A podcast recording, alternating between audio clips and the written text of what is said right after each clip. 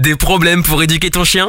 Écoute Toutou pour lui FM, le podcast de référence en éducation positive scientifique, présenté par Irvine, le coach canin.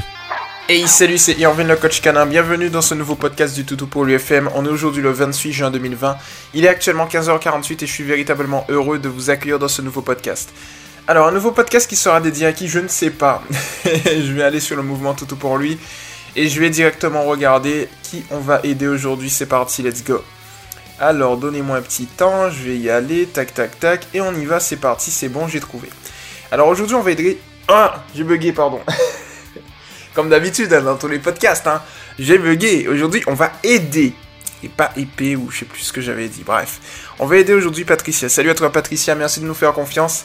Je vais pas te faire attendre plus longtemps, je lis ta publication tout de suite, let's go. Bonjour, le groupe Petite Question, euh, monsieur le coach. Ma fille a un bagel de bientôt 10 mois, le 3 juillet, Pépito, pour le moment ça se passait très bien.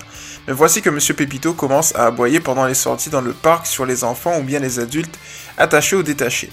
Il avance, joue avec sa balle ou les ballons et il suffit que quelques passes, Monsieur Pépito subitement va leur aboyer dessus et va vouloir leur sauter dessus. Je ne sais pas pourquoi il fait ça. Depuis quelques semaines, on a beau lui parler, mais il s'en contrefiche, sachant que le Beagle est un chien très très très têtu. Donc je viens vers vous pour des petits conseils. Ah, c'est le chien de ma fille qui habite à la maison. Merci, merci pour tes conseils. Bon dimanche à tous. Alors, du coup, en fait, effectivement, je vais t'aider, Patricia, il n'y a pas de souci là-dessus. La première chose, en fait, qu'il faut comprendre pour bien éduquer le chien, c'est euh, qu'en fait, il faut pas se baser, tu sais, sur les dogmes, sur les standards, enfin sur ce qu'on te dit par rapport à une race. C'est-à-dire, euh, par exemple, quand on dit un bagel est très très très têtu, euh, en fait, c'est pas c'est pas parce que un chien, tu vas être très têtu que la race est têtue. Tu vois, c'est-à-dire que tu peux avoir, par exemple, dans n'importe quelle race de chien, des, chiens têtus, et tu vas avoir dans cette même race des chiens qui sont très compréhensifs, qui, apprennent très très vite, en fait. Donc, en fait, c'est pas le chien qui est têtu, c'est le caractère du chien. C'est-à-dire qu'un chien euh, dans une même race peut être, euh, eh un chien peut être un peu plus timide, un autre plus extraverti, etc. Un chien peut être, euh, tu vois, un peu plus protecteur. C'est ça en fait. C'est plus le caractère, mais pas la race. Donc ça, c'est le premier point. Ensuite, le deuxième point, c'est que la stratégie vue de haut dans ce genre de situation est tout simple. Ce que tu peux faire en fait, euh, c'est qu'il faut comprendre dans un premier temps pourquoi le chien adopte ce type de comportement spécifiquement. Alors ici, je ne sais pas si peut-être Pépito a eu eh bien, euh, une mauvaise aventure avec un enfant ou une mauvaise aventure avec un, autre chien, si je me trompe pas, c'est ça. Euh, dans le parc sur les enfants ou bien les adultes attachés, pardon, autant pour moi, donc c'est sur les personnes directement, eh bien peut-être qu'il a eu une mauvaise expérience qu'on n'a pas capté, qu'on n'a pas vu, et donc du coup, ça a euh, entraîné ce genre de situation. Donc dans ce cas-là spécifiquement, c'est tout tout simple. Hein. C'est-à-dire qu'on va faire du contre-conditionnement qu'on va corréler de manière étroite avec de la désensibilisation systématique. Donc en fait, derrière ces termes un petit peu techniques, c'est tout simple. En gros, tu vas au rythme de ton chien, le, on va dire, contrer son conditionnement existant. C'est plus simple. J'allais employer un autre truc, mais je me suis coupé. Je me suis dit, ça, c'est plus simple. On va contrer son conditionnement existant. Comment on va faire ça C'est, tu vas voir. Ça va être rapide je, je vais pas spoiler, tu vois. Faut que on fait les trucs par étapes, quoi. Tu vois ce que je veux te dire Donc, première étape, parce que je sais que parfois, dans mon cerveau, ça fuse vite. Donc, du coup, on se cadre. Donc, je me suis coupé. Et première étape, ce que tu vas faire, donc pour le coup, euh, Alexandra, puisque c'est ton chien, euh, tu vas venir, imaginons dans un parc où il y a du monde. Ici, je me trompe pas, ce qu'il fait, c'est qu'il aboie dessus. Et sauter dessus. Très bien. On va se baser sur le principe qui est qu'un chien recherche deux choses dans sa vie, des récompenses et de l'attention, en sachant que ton attention, Alexandra, est une récompense. Donc en gros, tu vas déjà t'observer toi. Il faudra que tu adoptes une attitude calme et sereine en toutes circonstances. Comme ça, tu vas maximiser tes résultats. Et par mimétisme, Pépito aura tendance à, à voir que tu es calme et sereine. Et donc du coup, il aura tendance à se calquer à ton état émotionnel. Ensuite, tu vas tout simplement venir et t'arrêter net. S'il commence à tirer, à aboyer, tu t'arrêtes net, tu dis rien, tu fais rien, tu l'observes et tu attends qu'il se calme. Parce qu'en fait, lorsqu'il est dans ce genre d'état émotionnel, ce qui se passe, c'est que ton chien ne va plus rien écouter. Il va atteindre un certain seuil. Et donc, du coup, quand il atteint ce seuil, ça ne sert à rien d'essayer de le raisonner. La seule chose qu'on peut faire, c'est attendre qu'il se calme de lui-même et qu'il se dise, mais j'aboie, je tire, je saute, et rien ne se passe autour de moi. Pourquoi je le fais? De là, il va se rendre compte que ça sert strictement à rien de le faire.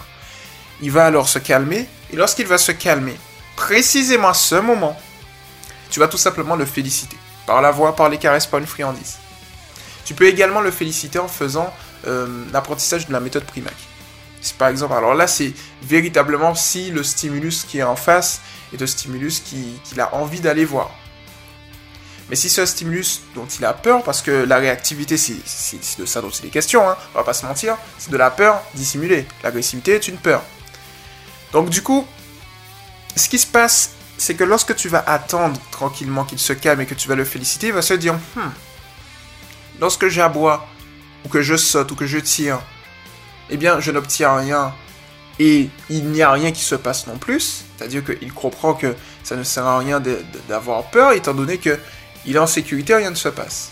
Mais de l'autre côté, lorsque tu vas le féliciter, il va se dire en fait, ben, je reçois de très bonnes choses lorsque j'adopte le bon comportement, c'est-à-dire euh, de notre perception à nous, hein, le bon comportement, c'est-à-dire le fait qu'il soit calme et serein dans cette situation spécifique. Donc, je te fais un petit récap, la situation ou plutôt la stratégie vue de haut est la suivante.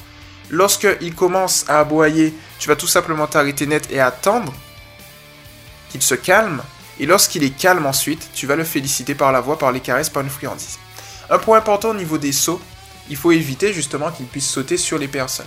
Alors ce que tu peux faire également, c'est que les personnes qui sont en face, eh bien, étant donné que c'est des passants, bon, il n'y a pas de souci, mais si tu as le problème, imaginons sur des invités à la maison, tu peux adopter, imaginons la stratégie qui est la suivante.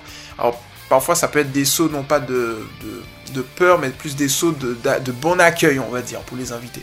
Mais l'un comme l'autre, ce que tu peux faire, c'est faire un, un, petit retrait d'attention.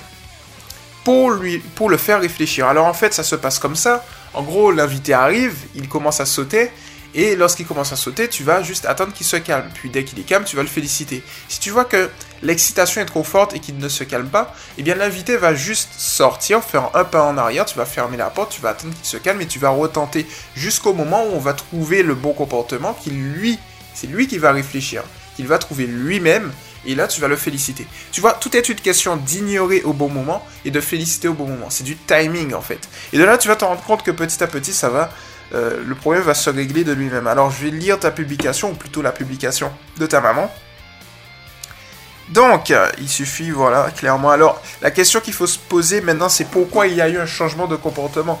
Euh, ce qui se passe parfois, parce qu'il y a enfants et adultes, tu peux confirmer mes dires si tu le souhaites, c'est parfois euh, le chien, lorsqu'il rentre dans l'adolescence, mais là on est quand même sur une adolescence qui, arrive un peu tard, donc je pense peut-être pas que ce soit lié ou peut-être qu'il y a eu un petit retard et ça prouverait effectivement euh, mes par rapport au fait eh bien, que chaque chien euh, sur une base théorique euh, eh bien, est différent au niveau pratique. Donc du coup, il est possible effectivement que on dit sur une base théorique que arrivé à la puberté, le, chien, il commence à se méfier des enfants et des personnes et des hommes, des hommes plus que des femmes. Donc du coup, il est possible également à ce niveau-là que ça joue. Peut-être. Il est possible qu'il y ait eu un certain niveau, un moment, euh, on ne sait pas, qu'on a zappé. Je pense que c'est le plus plausible qu'on aurait zappé et qui l'aurait un petit peu traumatisé.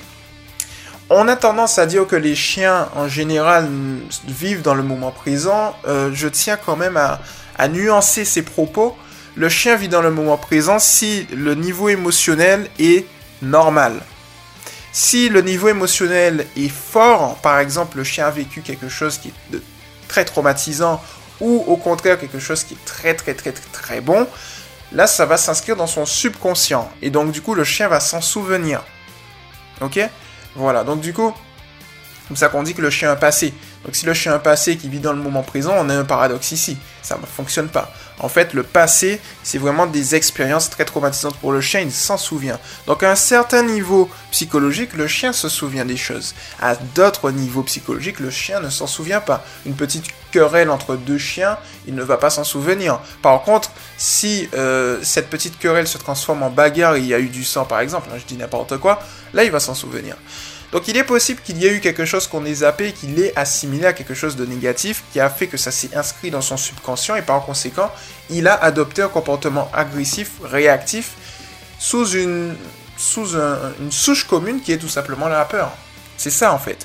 Donc du coup ici, Euh, on va dire qu'on a à peu près trouvé, alors bien évidemment, il faut qu'on creuse un petit peu encore pour trouver la cause, mais sur la base de l'EPS, qui est l'éducation positive scientifique qu'on a créé ensemble, eh bien, la communauté, moi et la communauté, eh bien, en fait, c'est, je pense, d'expérience par rapport au, cas que j'ai pu traiter, le plus plausible.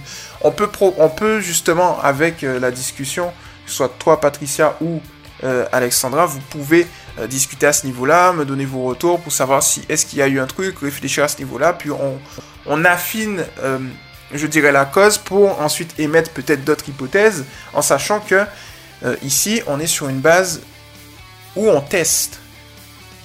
Ok? On n'a pas la science infuse en fait. On ne sait pas tout. Mais parfois, on se rapproche souvent de la réalité. Donc du coup, voilà pour ce petit podcast. J'espère que ça t'a plu. Et puis, euh, j'attends, j'attends vos retours. Hein. Comme ça, vous allez me dire tranquillement.